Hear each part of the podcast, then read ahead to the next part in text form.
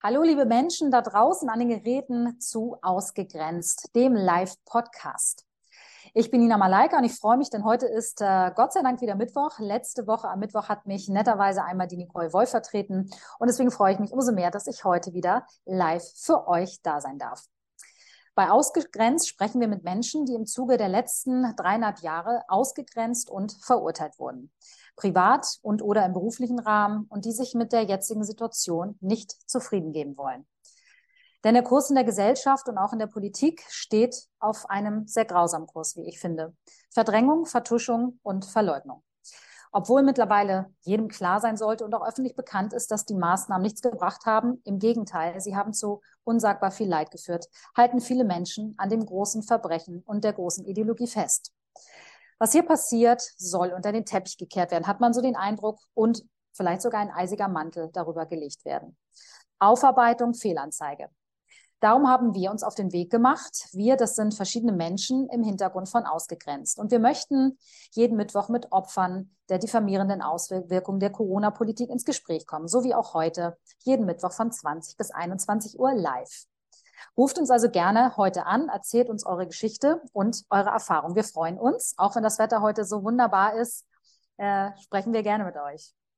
Auf unserer Website www.ausgegrenzt.eu findet ihr eine Telefonnummer zur Einwahl hier zu uns direkt ins Studio. Und ihr könnt auf der Website auch bereits sehr viele persönliche und ganz, ganz unterschiedliche Erfahrungsberichte lesen.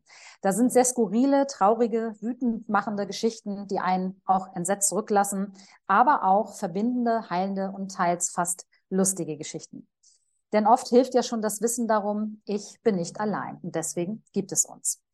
Ich freue mich heute auf einen neuen wunderbaren Studiogast. Wir sprechen heute mit dem Sozialaktivisten Christopher Behrens. Wir kennen uns beide bereits ähm, aus dem Vorfeld. Mehr dazu erzählen wir euch gleich.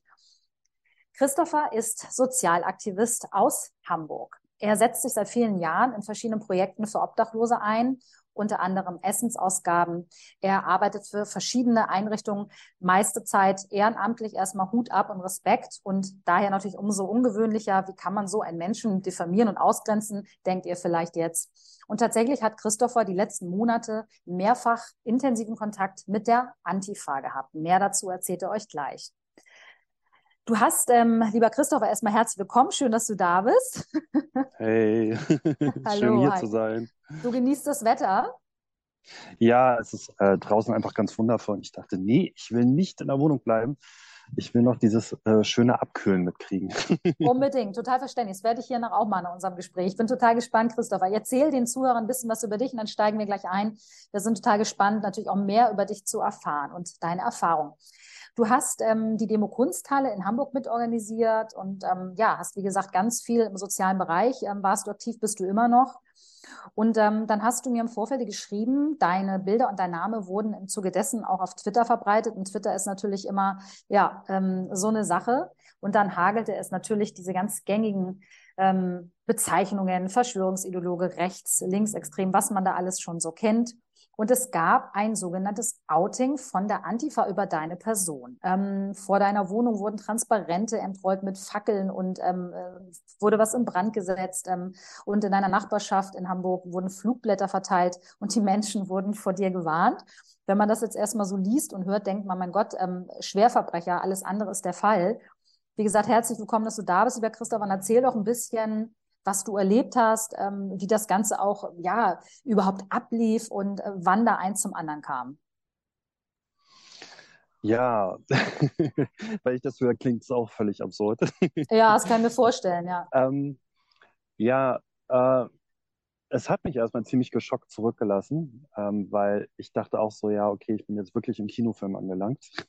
Mein Leben war schon immer ziemlich absurd, aber das war dann wirklich die Krönung, äh, im wahrsten Sinne des Wortes.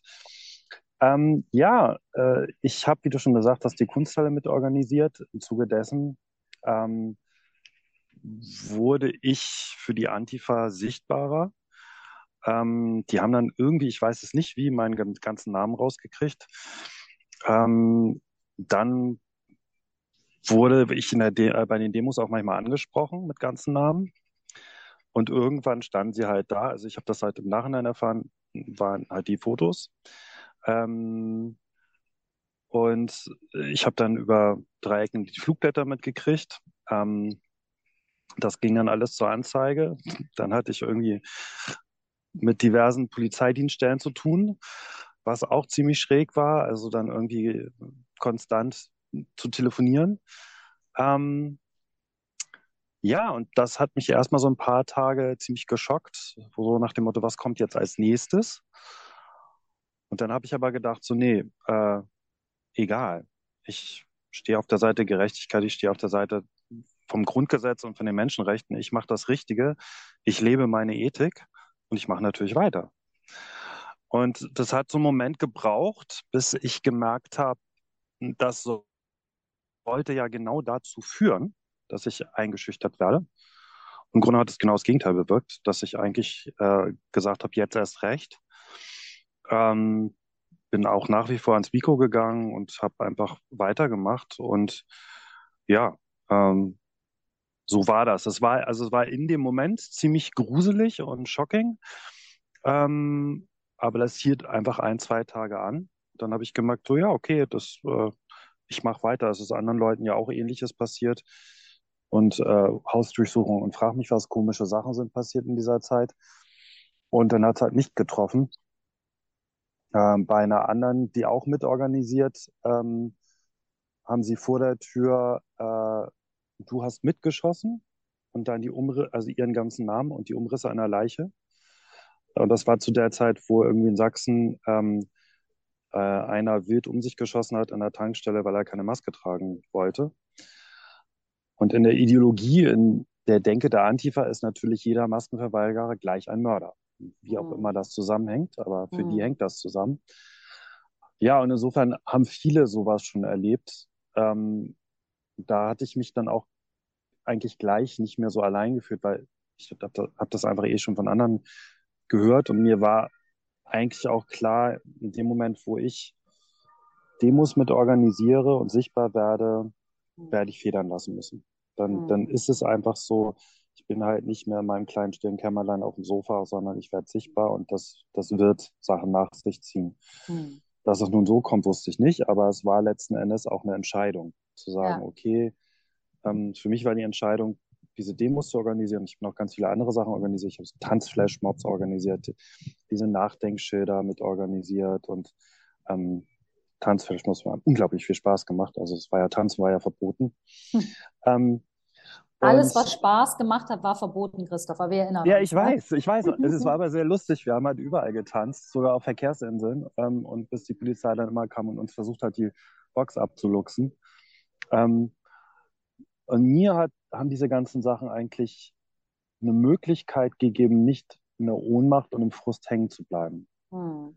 Weil ja. das war so erdrückend, was da passiert ist in den letzten drei Jahren, hm. Dass ich die Wahl hatte, sozusagen ja in der Ohnmacht und Lähmung stecken zu bleiben oder in die Aktivität zu gehen. Ich habe halt Aktivität gewählt hm. und habe halt ganz viel organisiert und das hat mir letzten Endes echt auch Verarbeitung geholfen, weil ich gemerkt habe, ich kann was tun. Also hm. ich bin nicht äh, ohnmächtig und die da oben machen mit mir. Nein, ich kann was tun. Hm. Jetzt hast du ja ähm, relativ kurzer Zeit uns guten Überblick gegeben, was da so bei dir passiert ist. Ich würde da tatsächlich auch gerne aus auch persönlichem Interesse ein bisschen genauer einsteigen, weil ähm, also ich sehe dann dich sozusagen als normalen Bürger. Du bist irgendwie Heilpraktiker in deinem Daily Life. Du heilst Menschen. Du hast irgendwie wirklich auch nur Gutes im Sinne, bist ähm, sehr aktiv für die gute Sache. Und dann prallen da so zwei Welten aufeinander. Irgendwie Christopher Behrens, Sozialaktivist, Heilpraktiker, und auf einmal hört man den Namen Antifa. Das war für mich zum Beispiel persönlich ganz lange eine, eine ganz unklare Organisation. Ich wusste nicht genau, wer die sind, was die machen.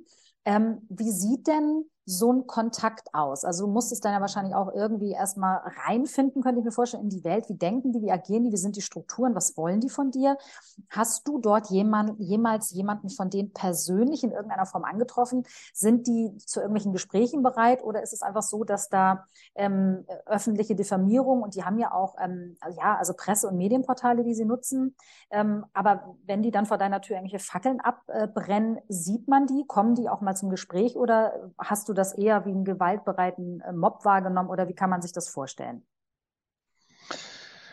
Also die Antifa würde antworten, es gibt nicht die Antifa. Das ist immer der erste Spruch, den man von denen kriegt. Aha, ähm, okay. Was aber so auch nicht stimmt, weil die durchaus organisiert sind. Hm. Ähm, es gibt, also nach meinem Wissen, sowas wie Antifa Ost, Antifa West, also so nach Stadtteilen. Und die sind wohl auch autonom organisiert, also dass es die kleine Gruppen gibt. Aber was ich so mitgekriegt habe, dass die auch wöchentlich irgendwie ähm, Kampfsportgeschichten machen und sich da dann letztens auch die verschiedenen Gruppen treffen. Also es mhm. gibt sowas wie etwas Übergeordnetes. Wie das alles organisiert ist, da habe ich keine Ahnung von, weil mhm. bin ich bei der Antifa. Aber ähm, nee, und Kontakt war dann immer so äh, am Rande der Demo und letzten Endes war, kam dann immer so, ach, hör doch auf, ach, geh doch weg und ja, ja, bla, bla und so. Also es entsteht ähm, auch keine Kommunikation, weil du bist ja durchaus nee. jemand, der auf die Menschen zugeht, wie ich dich auch kenne, wie wir dich kennen aus Hamburg. Ähm, hast du da wirklich versucht, auch das persönliche Gespräch zu suchen? Ja, ja, klar. Aber es mhm. ist halt, das Problem ist, ähm, sobald die einmal ein, ähm, eine Meinung gefasst haben, ist es gar nicht mehr möglich zu reden, weil diese Meinung steht halt immer zwischen denen und demjenigen, über den sie die Meinung haben. Das ist keine Ahnung. Das, also da, da ist gar nicht möglich, irgendwie zu reden. Also es ging bei der Mahnwache. Ich habe bei der Hamburger Mahnwache eine interessante Institution. Es war so ein ähm, offenes Mikrofon, was ganz lange lief. Und da war ich sehr oft und war dann irgendwann, ähm, also am Anfang habe ich am Mikro gesprochen und dann ganz lange nicht mehr, weil ich gemerkt habe, nee, ich möchte genau das, nämlich diesen Dialog und habe mich auch ganz bewusst immer zwischen die Corona-Kritiker und Antifa gesetzt. Und die Antifa konnte irgendwie gar nichts mit mir anfangen. Bis dann immer, ja, der macht irgendwie sein eigenes Ding. Ja, der, der denkt, also den kannst du nicht einordnen. Das kam immer so. Und ich habe halt mit allen geredet und habe ja. eben auch viel mit der Antifa geredet und ähm, habe auch Situationen erlebt, die da auch sehr schräg waren auf beiden Seiten, ne? wo ich merke, so, ja, aber letztendlich sind es alles Menschen die, und es geht nur über Dialog, aber ich habe auch festgestellt, dass das da verhärtete Fronten sind, ne, auf beiden Seiten so. Also und das ja. fand ich dann spannend, genau in der Mitte zu sitzen und dann ganz oft zu vermitteln. Also mhm. die Male, wo ich da war, gab es eben keine Gewalt. Mhm. Und ähm, wo es aber manchmal auch sehr dran grenzte. Und äh, ja, mir wurde dann später berichtet, wenn ich Male, wo ich nicht da war, ob das nun bei mir hängt oder nicht, aber da hagelte es dann Gewalt. Mhm. Ähm, aber direkter Dialog ist fast, also nach meinem Wissen so fast nicht möglich oder sehr schwer möglich, weil ähm, ja, so diese, diese äh, Schotten einfach so runtergehen. Das Visier geht runter, ne? Dass mhm. die Brillen durch diejenigen, durch die die gucken, sind einfach sehr klar, der ist rechts, der ist was auch immer was, der ist so und so und der ist so und so und dann braucht man nicht mit dem reden. Mhm. Ähm, das Lustige ist, Antifa, also viele Antifa-Assoziierte, äh, wäre so der perfekte Begriff, ähm, argumentieren ja immer mit Kontaktschuld. Ich ja. war auf einer Demo, äh, Demo, wo auch ein Rechter gesichtet wurde, also bin ich auch rechts. Ja. Das Lustige ist, in dem Moment, wo sie mit mir reden, wären sie auch selber rechts. Das stört ja. sie aber dann nicht. Also sie stört es nicht, äh, sozusagen mir irgendwelche Sachen, Diffamierung entgegenzurufen. Dadurch werden sie nicht rechts. Das ist also sie, sehr, sehr merkwürdige Ideologie, die ich auch letztendlich nicht komplett verstanden habe. Hm. Naja, ich glaube, aus der Sicht der Antifa ist das ähm, eine andere Situation, weil sie ja sozusagen gegen dich, ähm, gegen das im Außen agieren und deswegen sind sie natürlich von der Kontaktschuld aus deren Denke heraus nicht bet äh, betroffen. Ähm, das kann ich tatsächlich sozusagen äh, irgendwo nachvollziehen. Ähm, Christopher, also es ging ja nicht los sozusagen mit Fackeln vor deiner Wohnung, es ging ja erstmal los über diesen, diese Kontaktwege ähm, durch deine Demo-Organisation äh, Kunsthalle Hamburg. Ähm, dann irgendwann betrifft es, betraf es dich dann ja auch wirklich im privaten Bereich. Also wenn bei mir vor der Haustür irgendwas abgebrannt wird und Flugblätter verteilt werden, das ist ja nochmal so ein nächster Schritt in deine Privatsphäre. Ähm, bekommt man es da nicht mit der Angst tatsächlich zu tun? Also ganz ja, konkret auch Angst um, ja. um, um, Leib und Leben, weil also ich weiß nicht, zu was die fähig sind. Hast du, konntest du das einschätzen? Wie ging es dir da? Hm, konnte ich nicht einschätzen, aber es gab ja im Vorfeld schon Sachen. Also ich weiß, dass hm. einer bei der Demo sein Gehör verloren hat auf dem rechten Ohr, ähm, auch durch Gewalt von der Antifa. Also das war alles im Vorfeld, waren schon so ein paar Sachen, wo man immer merkte, oh, das kann auch ganz schön brenzlig werden. Hm. Es gab dann, ja, also so, nee, also so, es gab die paar Tage drumrum, wo ich wirklich so ziemlich im Schock war, wo ich dachte, oh ja, krass. Aber ähm, ich habe einfach gemerkt, nö, ich lasse mir mein Leben nicht einschränken. Hm. Und ich gehe auch nachts hin, wo ich will. Ich lasse mich nicht immer einschränken. Also ich ja. lasse mich nicht von meiner Angst regieren. Hm. Ähm, und ja, also ich würde mich jetzt sicherlich auch nicht irgendwie mit einem großen Banner alleine vor die rote Flora stellen. Das ist ziemlich dumm. Das mache ich natürlich nicht. Aber, aber, aber die sind auch so ein ähm, bisschen im Schutze einfach der Masse, muss man einfach klar sagen, ne? Ja, natürlich. Und ja, klar. Und dann sind sie auch immer stark. Das Lustige ist, wenn ich Einzelne getroffen habe, ähm, dann ging das auch immer, wo ich, das war immer lustig bei der Mahnwache oder auch bei den Demos, wenn ich die getroffen, die haben ja immer Maske getragen. Ja. Wenn ich dann Einzelne, die sind ja teilweise sehr, sehr jung, getroffen ja. habe in der Stadt, die dann keine Maske getragen haben. Wo ich gesagt wo ist denn deine Maske? Wieso? Ich so, ja, die Demos trägst du ja immer ganz toll Maske. Sehr spannend. Jetzt nicht. Ja, ja, und dann wurden die rot und konnten auch nichts antworten, weil das mhm. war natürlich immer, äh, sie mussten ja Kontra geben. Mhm. Und wenn sie privat sind, ist es ja nicht wichtig, dann sind sie nicht in der Funktion der Antifa unterwegs. Mhm. Ähm, ich weiß, dass die Antifa auch gewisse Foren nutzt, wo ähm, Menschen wie du, Menschen wie ich, viele andere Leute, die wir so kennen, ähm, tatsächlich aufgeführt werden. Die haben eine Liste. Und ähm, ich weiß nicht, ob du mir das beantworten kannst, aber eine Frage, die ich auch hätte, wäre, ähm, wonach gehen die, wen sie sich aussuchen? Weil wir beide zum Beispiel wohnen jetzt mehr oder weniger in einer Nachbarschaft. Bei mir war da jetzt noch keiner von denen. Welche Rolle spielt auch, du hast ja auch gesagt, du hast dich dann an die Polizei wenden müssen. Welche Rolle spielt denn auch die Polizei? Also können die da was machen? Was rät die Polizei dir in so einem Fall? Hast du das Gefühl von einem Schutz der Polizeiorgane gehabt? Naja, das ist ja sowieso ein zweischneidiges Schwert äh, im Zuge dessen, dass man ja gar nicht so richtig weiß, ob es so schlau ist, immer sich an die Polizei zu wenden, wenn man weiß, wie der Verfassungsschutz gerade mit Nancy Faeser agiert und äh, Listen, Nancy Faeser Listen machen möchte für kritische äh, Bürger und kritische mhm. Journalisten, dann weiß man gar nicht so, ja, ist eine Pest oder Cholera, vom Regen in die Traufe, also wie, ne, ist es gerade jetzt hilfreich? Schöne Beschreibung, Christopher. Ja, äh, klar, klar habe ich es natürlich gemacht. Ähm, ob das geholfen hat, nee, also nicht wirklich. Ähm, aber äh, die Listen, also ich weiß, es gibt äh, Pixel-Archiv, es gibt so verschiedene Sachen, wo, wo Fotos gesammelt werden.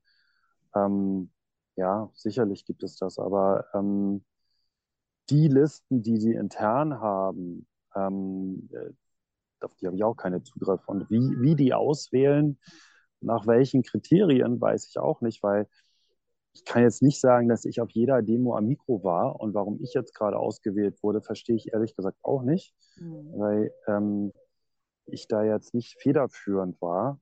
Also so waren auch andere mindestens genauso federführend. Verstehe ich ehrlich gesagt nicht. Ähm, noch dazu werde ich ja dann immer sehr lustig. Ähm, es war dann irgendwie esoterisch und, und irgendwie, also es wird dann immer so eine komische Ecke gepackt, ähm, weil ich ja nun wirklich nicht so kampfbereit bin und nicht so aggressiv bin und nicht so böse bin. Und das passt ja dann ja, ja ganz blöd, weil ich passe ja gar nicht so in das schlechte Raster rein. Aber äh, ich weiß es nicht. Ich weiß nicht, wonach sie aussuchen. Ich habe keine Ahnung. Also mhm. und ich weiß halt auch nicht, dass es ja auch immer die große Vermutung, inwieweit da nicht Antifa, Verfassungsschutz, Politik, inwieweit da die Sachen alle miteinander Hand in Hand gehen. Ähm, insofern, wer weiß, von wo welche Weisungen kommen. Keine Ahnung. Ja. Also Künast hat im, im Parlament ja äh, gefordert, dass sie nicht jedes Jahr wieder so viel Geld, äh, Geld beantragen will, jedes Jahr für die Antifa. Und ich meine, das Geld kommt für dieses Kampf gegen Rechts, weil da fließt Geld. Mhm. Ähm, wo Geld fließt, fließen auch Weisungen. So, ja. und keine Ahnung. Ja da sagst du was, das ist auf jeden Fall eine logische Konsequenz und eine Schlussfolgerung vor allen Dingen. Ähm, liebe Zuhörer, schaltet euch jetzt gerne live mit euren Erfahrungsgeschichten der letzten dreieinhalb Jahre zu uns. Ähm, sprecht mit mir und Christopher Behrens, Sozialaktivist aus Hamburg. Wir freuen uns. Geht gerne auf unsere Website www.ausgegrenzt.eu. Dort findet ihr super easy wirklich eine Telefonnummer, mit der seid ihr dann hier live bei uns. Das Ganze wie immer anonym, nur über eure Stimme mit der Telefonnummer. Wir freuen uns. Ja, lieber Christopher, ähm, das ist ja sozusagen jetzt so eine ganz spezielle eigene Welt. Kontakt mit der Antifa möchte man irgendwie nicht tauschen, habe ich so das Gefühl, wenn ich das alles höre. Ich finde aber irgendwie, du gehst damit ziemlich cool um. Kann mir vielleicht vorstellen, vielleicht sagen, dass du irgendwie ein Mann bist, vielleicht ich als Frau so alleine zu Hause und so wäre auch nochmal was anderes gefühlt. Kann ich mir vorstellen. Ich weiß es natürlich nicht. Ähm, hast du denn das Gefühl, das ist jetzt durch das Thema oder denkt man da immer irgendwie, oh, man wacht morgens auf, geht abends ins Bett, die kommen nochmal? Was ist das so für ein Lebensgefühl?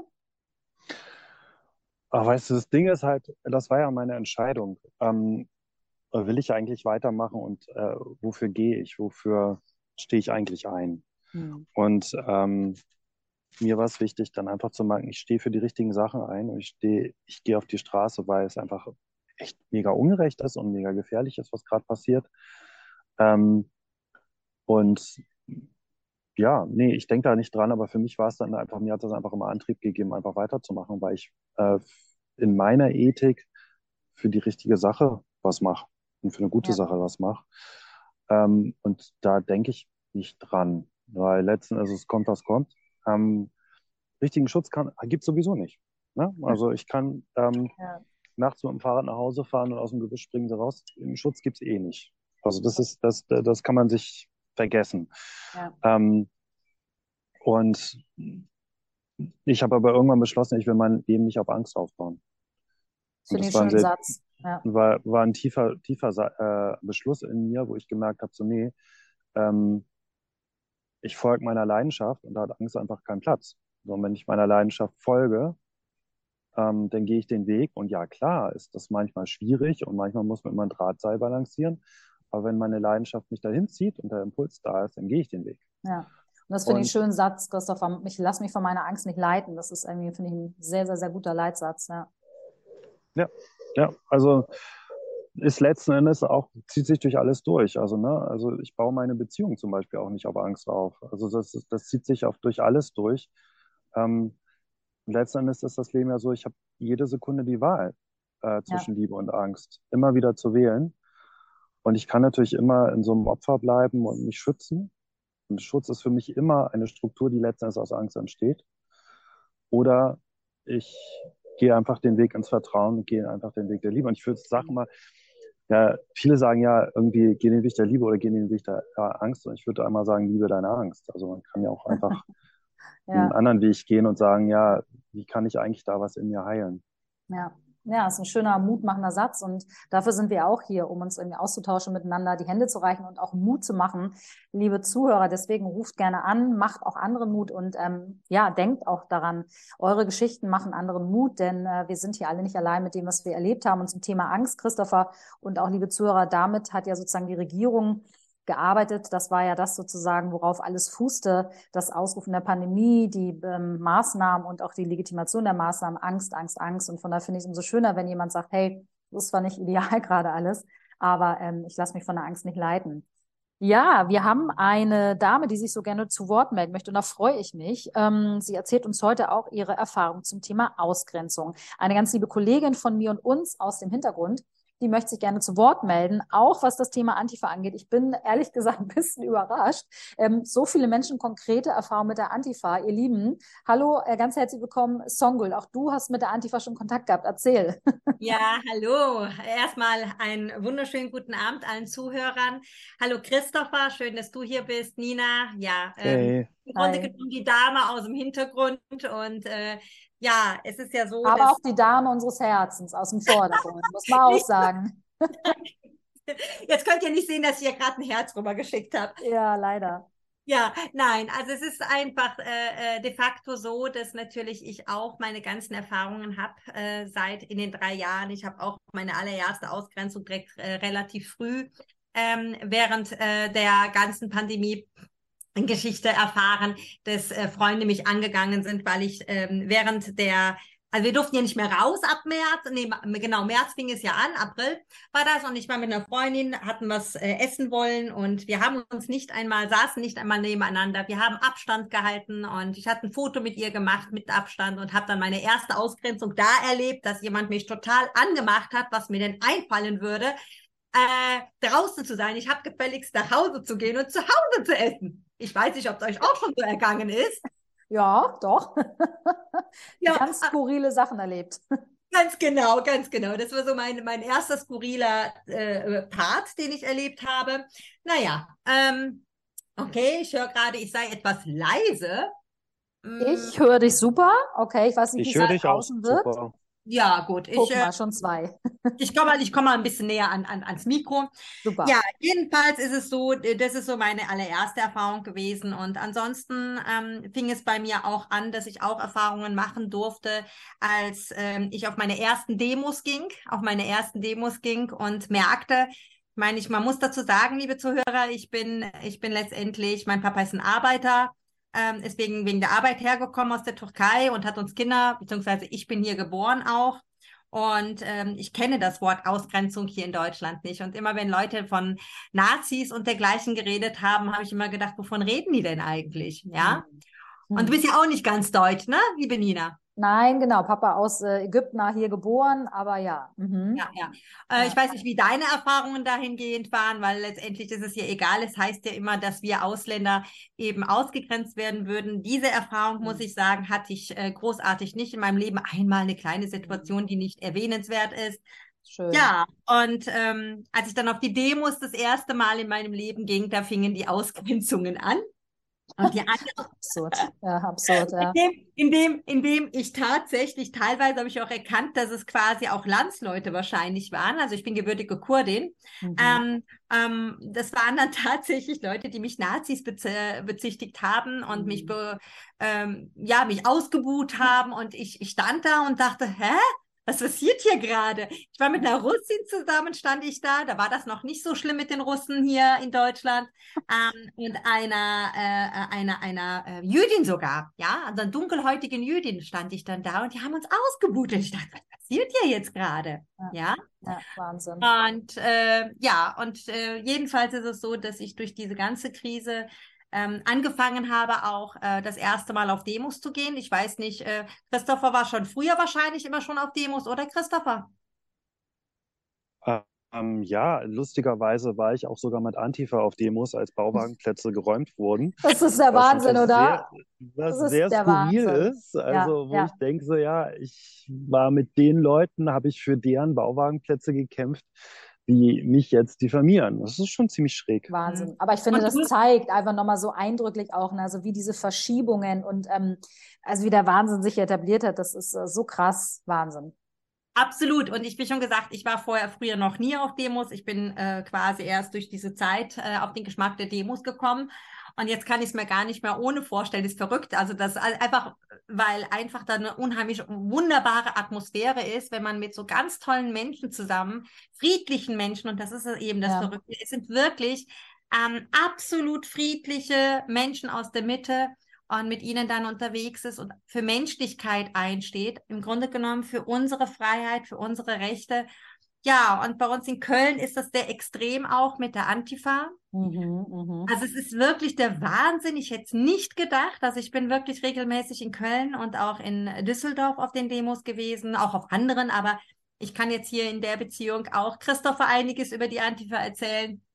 Es ist, es ist tatsächlich so, dass die äh, mich halt kannten dadurch. Die kennen einen dann auch mit Namen. Und die ver Wahnsinn, Wahnsinn. verfolgen einen auch. Also die gucken dann auch, ob man im Social Media ist. Mhm. Und wenn man im Social Media ist, ich weiß nicht, ob du das auch hast, Christopher, dass sie auch im Social Media dich dann aufgesucht haben und gesucht haben. Nö, aber es war sehr schräg, wenn dann zum Beispiel das Rebellions Konzert in Hamburg war, war dann auf Twitter Rebellions Konzert, rechte Gruppe, rechte Gruppe. Christopher Behrens war auch da. Ja, Christopher Behrens, also, natürlich. so, also es ist halt sehr absurd, wenn irgendwelche Ärztekongress von Ärzte für Aufklärung und dann gab es immer den Zusatz, Christopher Behrens war auch da. Es war dann sehr absurd, wo ich merkte, Ja. so, ja, Ja. schräg. Also du bist sozusagen dann der, der diese Veranstaltungen dann framed. Also wenn du da bist, ist das Problem da. Das ist ja sozusagen ne, zum Verständnis. Also Nee, nee, nee, nee, nee, nee. Also nee, das war nicht so. Das, die, die Veranstaltung war eh schon schräg. Also Ärzte für Okay. War ja für die sowieso rechts, Rebellion Alles sind ultra rechts für die. Aber es war dann sozusagen, und ich bin da auch hingegangen, weil ich bin ja sowieso ganz böse.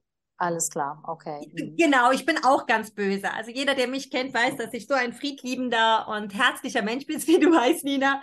Und ja, jedenfalls wurde ich dann in äh, den Social-Media-Kanälen dann teilweise richtig heftigst angegangen. Es ist, äh, sowas habe ich echt noch nicht in meinem Leben erlebt, ähm, was sie alles äh, mir äh, für Dinge vorgeworfen haben. Sie haben mir dann auch einen Spitznamen gegeben, wie Songe lügt. Ähm, äh, und äh, äh, jedes Mal, sie läuft mit Nazis rum und äh, ist auf der Demo wieder gewesen. Das ist so, so, wo man einfach am Anfang erstmal geschockt ist, wenn man sowas erlebt. Aber äh, im Nachgang, wenn man verstanden hat, ähm, wie diese organisierten, und das ist einfach so, diese organisierten Menschen, ich habe auch ähm, teilweise mich mal mit ihnen auseinandergesetzt, aber sie setzen sich nicht einen face-to-face -face auseinander. Sie beschimpfen einen nur, ähm, sie kennen einen mit Namen, sie sprechen einen mit Namen an, äh, diffamieren und hetzen und ähm, streuen im Grunde genommen nur Negativität und Hass mhm. und ähm, tun nur bewerten, ohne zu wissen, wer man eigentlich ist. Ja, und ähm, ich glaube, das ist eben das Verrückte an dieser ganzen Zeit. Egal, was wir für Erfahrungen gemacht haben, und ich habe wirklich viel auch in dieser Richtung ähm, mitgemacht. Auch mit der Polizei habe ich meine Erfahrungen, lieber Christopher. Ich habe da auch einiges erlebt, auch äh, dieses Bewusste, was Sie da umgesetzt haben. Ich bin auch schon mal eingekesselt gewesen. Und ich habe tatsächlich die Erfahrung machen dürfen, dass die Polizei sich am Ende des Tages sogar bei mir entschuldigt hat. Oh, das ist ja schön. Das ist, habe ich noch nie gehört, sowas. Toll. Wow, das ist echt besonders. Mhm. Ja, das liegt daran, die hatten mich an einem Tag, wir waren in Mülheim, Köln-Mülheim auf der Demo. Ich bin immer mit dem Rad unterwegs und da war einfach die Situation diese, dass ähm, eben die Polizei uns anhielt. Und dann mhm.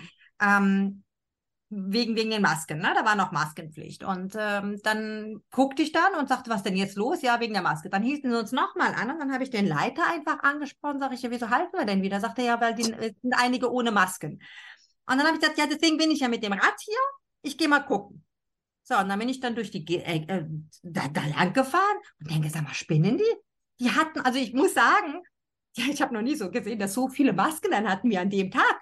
Ich dachte, was ist denn jetzt los? Und deswegen halten die uns an. Und da hat man richtig wieder gemerkt, es war nur Willkür.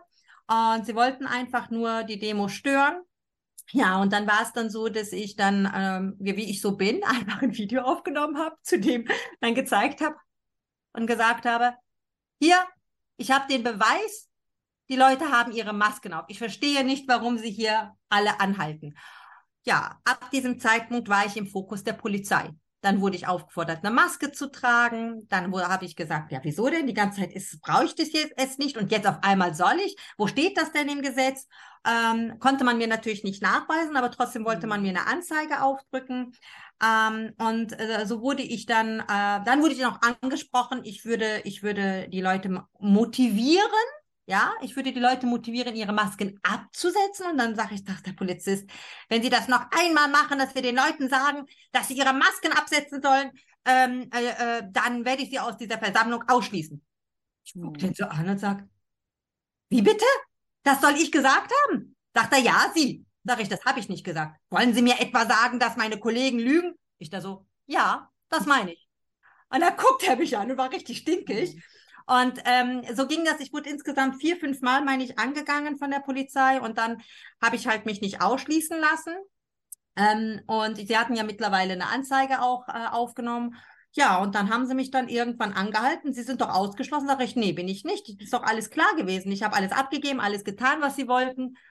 Ja, und dann haben sie mich eingekesselt. Dann haben sie mich eingekesselt. Die ganzen anderen aus der Demonstration blieben stehen und haben halt äh, quasi mich nicht im Stich gelassen, also wirklich äh, solidarisch da gestanden und darauf gewartet, dass sie mich äh, eben auch wieder freilassen. Mhm. Und ich habe mit denen natürlich emotional, wie ich bin, geredet und habe gesagt, wieso lügen Sie hier? Ich bin hier für Sie. Also wieso sind Sie denn hier so unmenschlich? Ähm, äh, ich mache hier, dass ich Sie unterstütze und dann lügen Sie hier auch noch rum. Ich habe das denen knallhart ins Gesicht gesagt, ja, dass die herumlügen und mir Dinge unterstellen, die so nicht sind ja, ich weiß gar nicht, wie lange ich mit denen diskutiert habe. Und dann plötzlich kam von dem Leiter, ja, er hätte das falsch verstanden.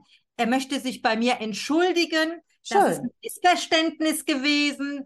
Äh, er nimmt auch die Anzeige zurück. Super.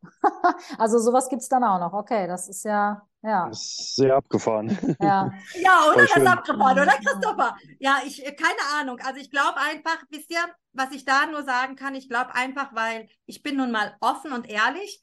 Und ich ähm, denke einfach, die Polizei nimmt das Ganze ja auch auf. Und wenn wir vor Gericht gestanden hätten Und ähm, ja, ich, das Ganze, ich glaube, es hängt immer davon ab, wer da halt ist. Und ich habe mich halt nicht einschüchtern lassen und denen klar gesagt, äh, äh, dass die da am Lügen sind und habe einfach zu dem gestanden, wie die Taten und die Fakten waren. Und da haben sie dann lieber gedacht, äh, bei der entschuldigen wir uns lieber, glaube ich. Man, man kam naja. ja auch an dir nicht vorbei. Als kann, äh, redselige Demonstrationsgängerin sozusagen. Das kann, das kann gut gehen, das kann gut gehen, aber das kann auch, also ich habe auch mal das erlebt, dass sie eine, zwei Frauen gekesselt haben. Und ähm, de facto hat die eine Frau musste so eine Leibesvisitation über sich ergehen lassen, weil sie keinen Perso dabei hatte. Und ihre Freundin hat das gefilmt. Und dann hat die Polizei gesagt, so, wir brauchen jetzt sofort das Handy, weil sie dürfen nicht filmen. Und habe ich ihm auch immer gesagt, ja, der Paragraph 201 finde ich ja keine Anwendung. Das ist ein öffentlicher Ort. Es gibt kein, nicht das vertraulich gesprochen und darum geht es ja immer, das vertraulich gesprochene Wort. Christopher, ähm, Christopher, stopp. De facto hat die Polizei. Man hört Warte dich mal. nicht. Du bist, bist, abgebrochen, du bist abgebrochen. Deswegen sage ich, okay. damit man nicht das äh, nie überhört, was du da sagst. Ich bin unter freiem Himmel. Jetzt hören wir dich gut, Christopher. Ähm, hört man mich jetzt? Fort. Ja, gut. super. Ähm, jedenfalls, also es war eine sehr schräge Situation, wo eben eine, zwei Frauen eingekesselt wurden. Die eine musste eine Leibesvisitation über sich ergehen lassen, weil sie kein Perso dabei hatte und die Polizei checken wollte, ob sie vielleicht Perso versteckt hatte. Ihre Freundin hat sie gefilmt. Dann hat die Polizei versucht, das Handy zu kriegen. Dann habe ich gesagt, das geht nicht, weil der Paragraph 201 findet hier keine Anwendung, weil es ist eine öffentliche Veranstaltung hier, gehen Leute hin und her, es sind diverse Polizisten. Ähm, also es ist kein vertrauliches Wort und haben, und haben das Handy mitgenommen und die Frau hat bis heute das Handy nicht. Das ist ein Jahr her. Also auch da waren wir alle sehr straight.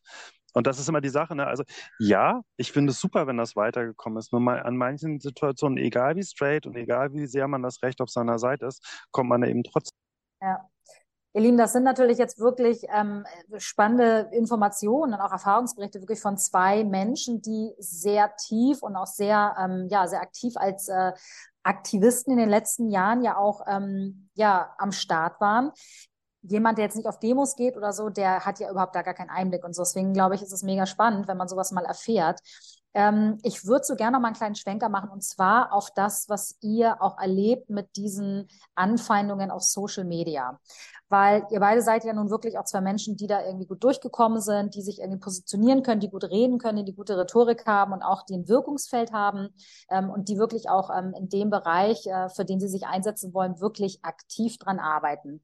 Ähm, aber was macht es denn nicht eventuell doch mit einem persönlich emotional, wenn man so vielen Anfeindungen ausgesetzt ist, gerade auch was das Thema Social Media angeht, ne, ob das jetzt irgendwie auch die Antifa ist, da geht's ja auch los mit irgendwelchen Online-Beschimpfungen. Ähm, auf Twitter brauchen wir, glaube ich, gar nicht drüber sprechen. Ich finde es eine ganz wirklich gewaltvolle Atmosphäre dort auch, wie übereinander gesprochen wird. Hinterlässt das nicht doch irgendwie Spuren, Songül?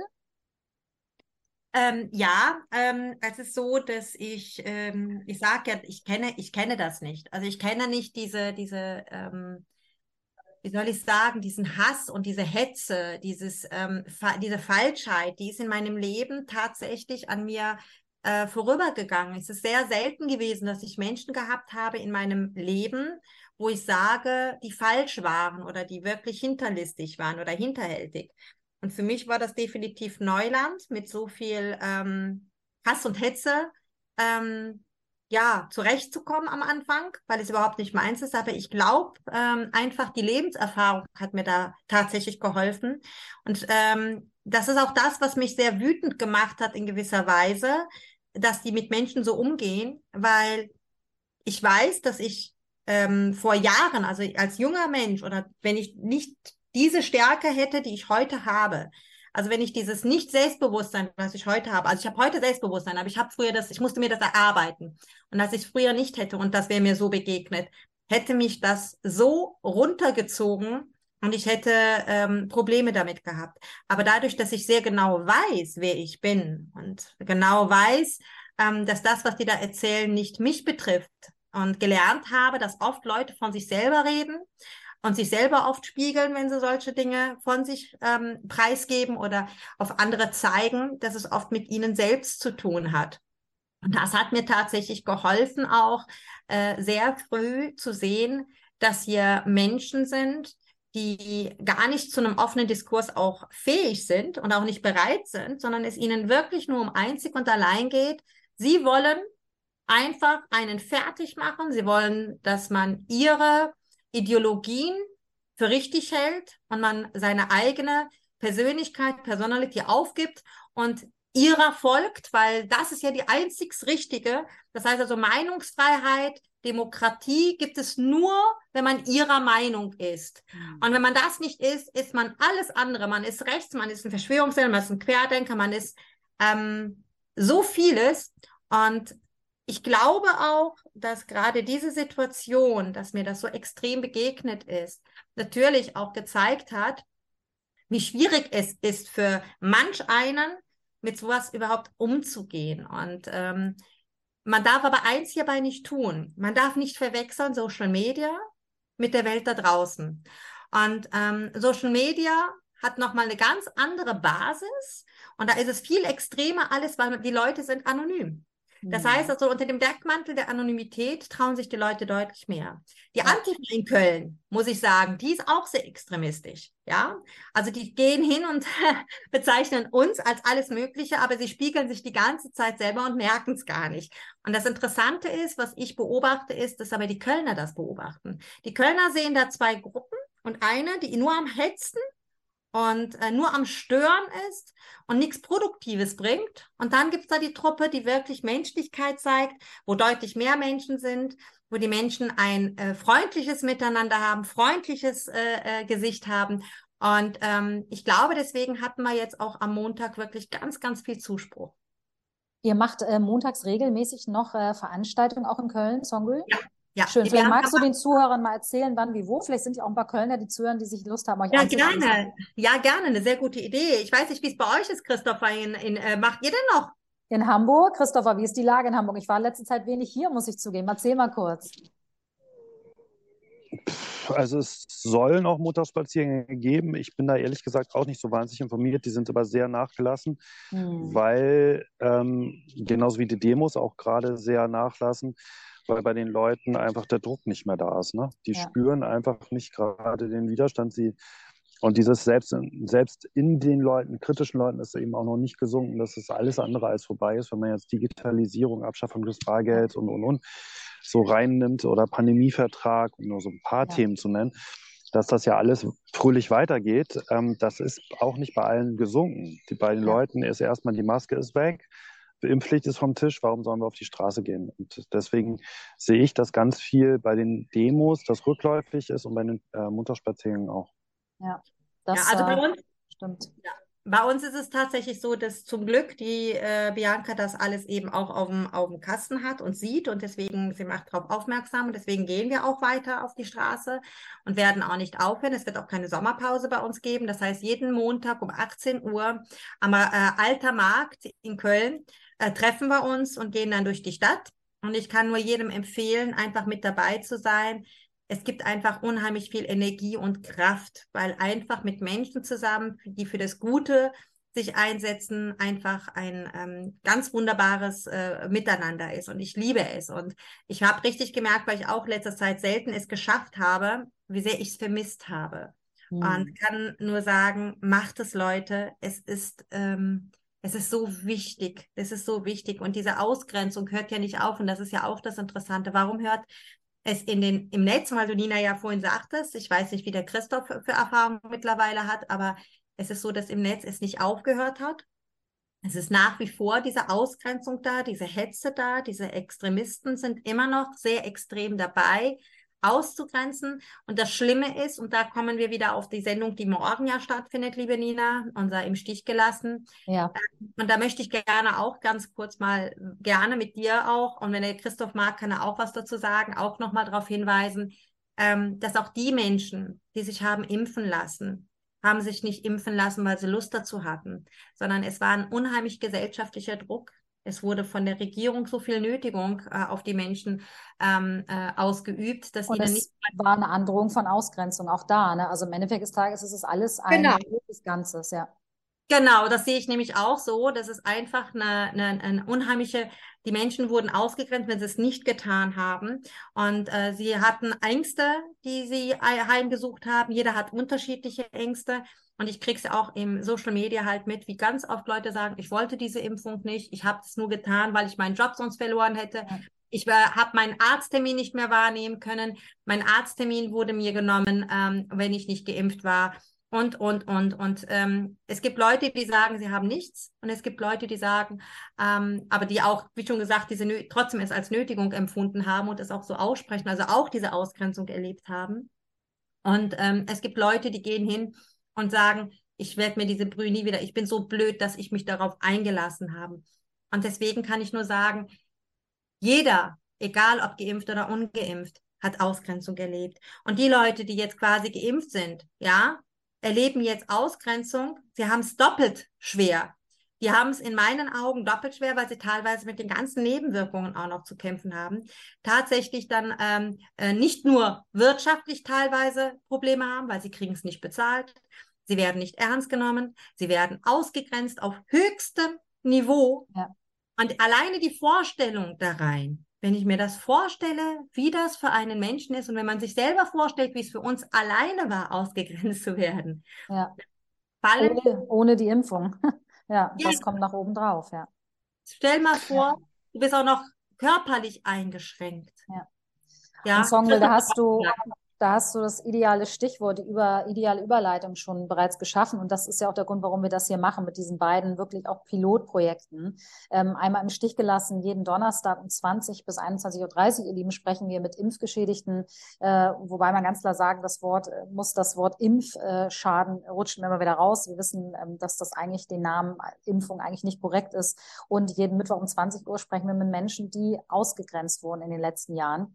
Auch um natürlich sich die Hände gegenseitig zu reichen, für Verständnis zu sorgen und ähm, als Brückenbauerprojekte. Und ich finde, dass ähm, ja das eine geht ohne das andere, wie Songul das auch schon so wunderbar gerade beschrieben hat. Ähm, Lieber Christopher, ich würde dich gerne noch mal ähm, ein, zwei Sachen fragen. Du hast ja jetzt wirklich auch sehr eindrücklich äh, berichtet, auch Songville, das sind ja wirklich auch interne Erfahrungswerte, die ihr da habt. Die hat man, wie gesagt, nicht, wenn man da nicht wirklich auch beruflich mit zu tun hat, ähm, mag ich mal sagen, ähm, als Aktivist. Und du hast jetzt diese ganzen Sachen erlebt und du gehst da jetzt so privat, persönlich irgendwo durch, du machst einen aufgeräumten Eindruck, die Songville auch, ihr seid ja wohl auch Kämpferleute und ähm, ja, nicht auf den Mund gefallen. Ähm, was hat das Ganze denn aber trotzdem eventuell bei dir Christopher, für Konsequenzen im privaten, auch beruflichen Bereich ähm, mit sich gebracht? Also du hast ja auch erzählt, dass einige Leute sich dann von dir zurückgezogen haben. Auch ähm, was macht, was ist zum Beispiel dein Projekt mit den Obdachlosen? Man ist ja manchmal auch auf Kooperation angewiesen, sei das eine Location, die man nutzt oder irgendjemand, der, weiß ich nicht, die die Essenskisten von A nach B fährt. Wie ist es denn da? Hamburg ist ja auch jetzt, soll man schon auch ein kleines Dorf, ne? Ja, ähm, auf jeden Fall. Also erst nochmal zurück zu der Frage, was das mit Social Media macht, wollte ich auch noch kurz was zu sagen. Mhm, find, sehr gern. Ähm, ich habe dieses ganze Ausgegrenztsein auch als Chance empfunden, ähm, für mich persönlich, ähm, weil es hat sehr schnell die Spreu vom Weizen getrennt. Also wer ist wirklich, was sind wirklich Freunde? Also ne, Freunde, für mich sind Freunde die, die mich versuchen zu verstehen, wo sie mich nicht mehr verstehen können. Und wo ich jemanden verstehe, versuche zu verstehen, wo ich ihn nicht mehr verstehen kann. Also gerade die Andersartigkeit der Meinung stehen gelassen werden kann. Und ähm, das hat das sehr schnell getrennt. Und es hat auch gleichzeitig mir enorm viel Potenzial und Möglichkeiten gegeben, diese ganzen Krisensituationen äh, Altlasten mal anzugucken. Weil das tut ja alles nur weh, weil Altlasten da sind. Weil irgendwas in mir nicht aufgearbeitet wurde. Und ich habe das auch sehr als, als Potenzial, als Möglichkeit ähm, empfunden, wirklich in eine tiefe Heilung zu gehen und wirklich mein Leben aufzuräumen und zu gucken, mit wem möchte ich eigentlich wirklich Kontakt haben? Welcher Ebene von Kontakt ist mir eigentlich wichtig? Mhm. So, also ist es mir wirklich wichtig, auf Teufel komm raus Kontakt zu haben, auch wenn er oberflächlich ist? Nein, ist es mir nicht mehr. Ähm, welches, welches Grundgefühl möchte ich eigentlich in mir haben und in mir wachsen lassen? diese Fragen wurden einfach sehr fokussiert durch diesen äußeren Druck. Insofern habe ich das auch sehr als Möglichkeit empfunden.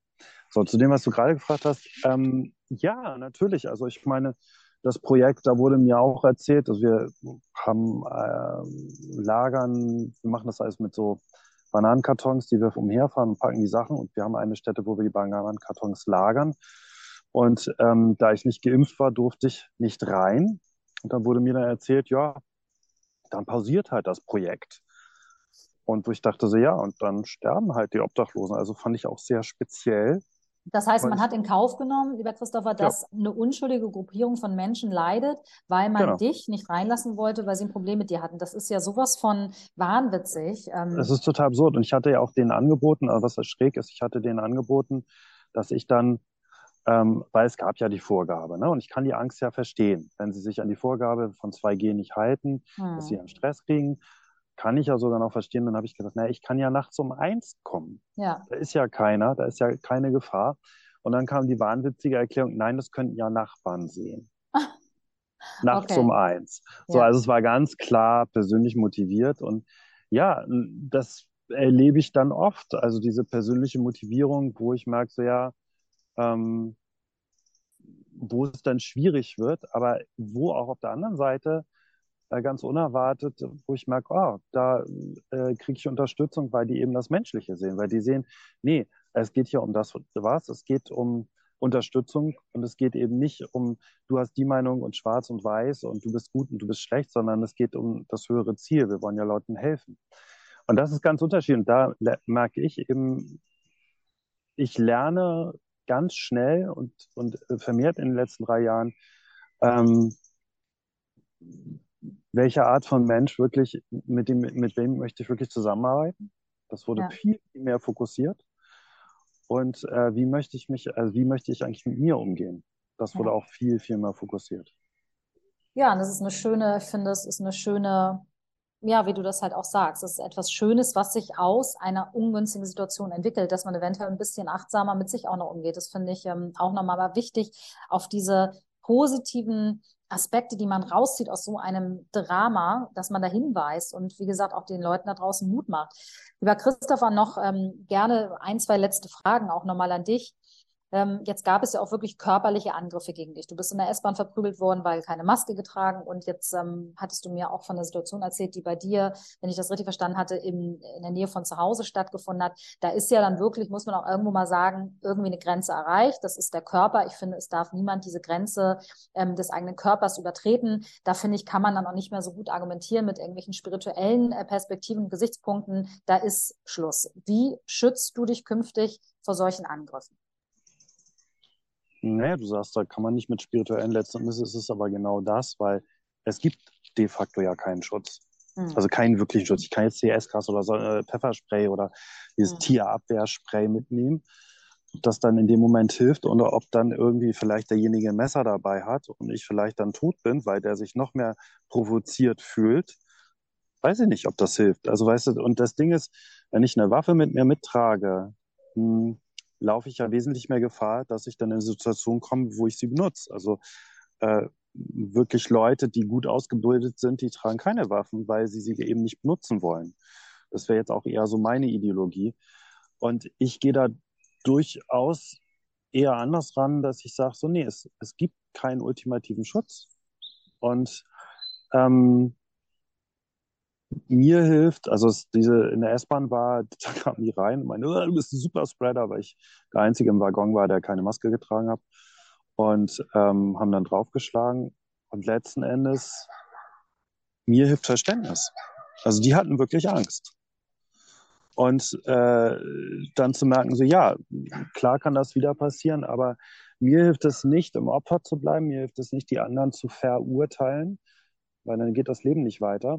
Und das Einzige, was mir hilft, ist authentisch zu sein mit dem, was ist. Also wenn da Angst ist, ähm, nicht in Schutzmechanismen zu verfallen, weil dann will ich einfach nur meine Angst wegdrücken, sondern zu fragen, was braucht meine Angst von mir jetzt? So, und das wär, ist eine Frage, die sehr hilfreich ist.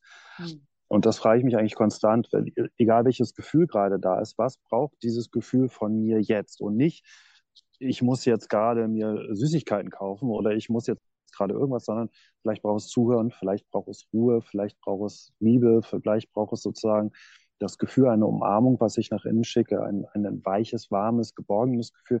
Also was braucht es von mir innerlich für mich? Und die Frage begleitet mich sehr und die hilft mir auch einfach, also mit Dingen umzugehen. Weil ja, ich, ich erlebe nicht, dass es wirklich auf der physischen Ebene Schutz gibt in diesen Zeiten. Kann es ja gar nicht. Berührt mich sehr, was du sagst, lieber Christopher. Und ich habe auch einen Satz von dir gelesen. Ähm, in Anführungsstrichen, dieser Kampf geht in deinen Augen nur mit Empathie. Und das ist auch das, was du beschreibst. Ähm, ich glaube, da können viele von uns von Menschen da draußen ähm, sich bestimmt eine Scheibe abschneiden. Klingt immer so belehrend, das meine ich gar nicht. Aber ich finde es aber einen sehr schönen Impuls, weil ähm, wenn einem das so vergegenwärtigt ist, was du dort beschreibst, äh, das, mir fällt das persönlich oft schwer. Und deswegen ist es gut, dass wir uns auch immer gegenseitig wieder daran erinnern. Von daher vielen Dank für deine Worte. Ich würde gerne diese Sendung abschließen, natürlich gleich nochmal mit einer Ankündigung für morgen und was euch auch erwartet morgen in unserem zweiten Podcast-Format im Stich gelassen, aber mit einem, ja, wie ich finde, sehr radikalen Statement, ähm, fast auch schon wieder lustig skurril, aber leider auch schon wieder ernst gemeint. Ähm, es gibt einen Account auf Twitter, der heißt katholisch, katholisch und dort habe ich, wir hatten es ja kurz am Rande erwähnt, das Thema auch Geimpfte, Ungeimpfte, vor langer, langer Zeit einen Satz gelesen, der doch immer noch wieder sehr akut ist. Und äh, Christopher, vielleicht aus Songül, ich ähm, weiß nicht, was ihr für eine Beziehung zur Religiosität habt. Ähm, auf jeden Fall bist du ein sehr spiritueller Mensch, wie ich dich wahrnehme, Christopher. Ähm, Ed Katholisch schrieb, Ungeimpfte haben keine Chance auf das Himmelreich, weil sie geimpfte Menschen in ihrer Freiheit einschränken und sogar töten. Zum Thema ausgegrenzt sein, finde ich, war das so in den letzten drei Jahren mit das ähm, Wahnsinnigste, was ich im Social-Media-Bereich gelesen habe, weil es einfach so eine, so ein Fundament hat, so eine Massivität, ähm, dass sozusagen also im Endeffekt ist da Gespräch durch diese Zahlen ja angeblich der liebe Gott. Der liebe Gott würde so etwas ja nie formulieren, weil wir sind alles Gottes Kinder. Hm, ihr beiden vielleicht ein, zwei letzte kleine Impulse zu diesem Satz. Ich bin sprachlos. Ja, ich so, kenne diesen... so lustig. Ach so, ja. Mach du, mach du. Ich kenne, ich kenne diesen Spruch, ich habe ihn gesehen und habe gesagt, das sind keine Christen, die das sagen, weil sie dann nämlich nicht verstanden haben, was Christsein bedeutet. Ja, ich bin äh, zwar als gebürtige Kurdin äh, eher, äh, sind meine Eltern eher so ein bisschen Richtung Moslem angehaucht, aber ähm, es ist so, dass ich äh, selbst ähm, mich mit der Bibel auseinander, mit Christin geworden bin, weil ich mich interessiert habe, weil ich an Gott glaube. Und ich kann eins ganz klar sagen, und das ist, das versuche ich auch in meinem Leben äh, so umzusetzen. Liebe deinen Nächsten wie dich selbst. Denke, mehr muss man nicht sagen. Ja. Wenn ich mich selbst liebe, ja, dann wünsche ich meinem Gegenüber genau das Gleiche, was ich mir wünsche. Ja, es geht ums Gesunde, ne? Ums, um, um die Gesunde. Und ich kann nur sagen, deswegen gibt es für mich keine Ausgrenzung. Ausgrenzung ist keine christliche Liebe. Jeder, der ausgrenzt, ähm, macht nicht das, was Menschlichkeit ausmacht. Ein Miteinander ist die Lösung. Deswegen kann ich nur jedem sagen, wir müssen wieder ins Miteinander kommen, Brücken bauen, zueinander finden und aufhören, dieser Spaltung, die in dieser Gesellschaft immer mehr, ich sag mal, dieses, ist es für mich wie so ein Gift, das hier gesprüht wird, damit wir Menschen uns nicht mehr verstehen, entgegenwirken durch Liebe und eben ein Miteinander und aufhören, uns spalten zu lassen. Und da sage ich doch ganz christlich Amen, liebe Songe, für diese schönen Worte. Danke, dass du Gast bei uns warst heute. Lieber Christopher, was macht äh, so ein Satz mit dir als äh, spiritueller Mensch? Naja, Jesus soll gesagt haben, liebe deinen Nächsten wie dich selbst und wie dich selbst. Und ich glaube, ganz viele Leute können sich nicht selber lieben und entsprechend können sie den Nächsten nicht lieben. Und da hapert es dann. Ähm, ich finde es darüber hinaus immer sehr mysteriös, dass äh, solche Leute über Interpretation des, des Bibelkanons äh, sich hinreißen lassen zu solchen Texten und nicht gucken, wie Jesus gelebt hat. Ne? Also Jesus ist jedem Menschen mit Liebe begegnet und die Bibel würde über sein Wirken geschrieben, aber es geht ja um ihn. Und ich finde das so sehr abgefahren, dass dann irgendwie ähm, solche Texte dann rauskommen, wenn nicht geguckt wird, was hat diese Person, dieser Mensch, wie hat er eigentlich gelebt? Und das Dritte, was mir einfällt, ähm, im Thomas-Evangelium steht drin, und das sind die ältesten Schriften, die also wirklich ein paar Jahre nach Jesus Tod aufgeschrieben wurden. Also viel, viel, viel älter als alle anderen. In der, sind in der Nakamani-Bibliothek äh, gefunden worden, 50 Kilometer Luftlinie von Luxor. Ähm, da steht drin, Gottes Reich ist in dir und um dich herum. Hebe einen Stein und du wirst mich finden, spalte ein Holz und ich bin da. Und dazu gibt es eigentlich nicht mehr zu sagen. Das ist bei jedem Menschen so. Vielen, vielen Dank, lieber Christopher. Danke, dass du heute unser Studiogast warst, dass du dir die Zeit genommen hast, deine wirklich spannenden, ja, äh, und teilweise auch wahnwitzigen Erfahrungen mit uns geteilt hast. Äh, danke auch nochmal an unsere Gästin, wollte ich gerade sagen. Das Wort habe ich von zum ersten Mal gehört. Gästin, Songgirl. Wir gendern hier ja nicht, aber trotzdem muss man doch mal, muss man mal äh, was Lustiges einwerfen. Schön, dass ihr da wart. Ähm, auch an alle Zuhörer da draußen. Wir sehen ja immer, wie viele es sind. Ähm, schön, dass ihr zugehört habt. Es hat heute keiner angerufen. Das ist manchmal so. Das hat auch ein bisschen mit dem Sommer zu tun. Und natürlich ist es auch einfach eine Überwindung. Es ähm, bedarf auch einer großen, ja, Stärke manchmal oder dem Mut, ähm, hier anzurufen. Wir hatten auch schon Sendungen, da sind wir gar nicht mehr hinterhergekommen mit den Anrufen. Das wird auch wieder so werden. Und ähm, solche Sendungen wie heute sind sehr, sehr, sehr wichtig, finde ich. Und ähm, da ist so viel Informationsgehalt drin. Heute von wirklich zwei sehr aktiven Aktivisten, die wir in Deutschland haben. Und ich bin sehr dankbar, Sie beide persönlich zu kennen. Ähm, ich hatte eine schöne Sendung, vielen Dank und äh, möchte, wie gesagt, morgen nochmal euch alle da draußen auf unser zweites Brückenbauerformat aufmerksam machen und zwar im Stich gelassen.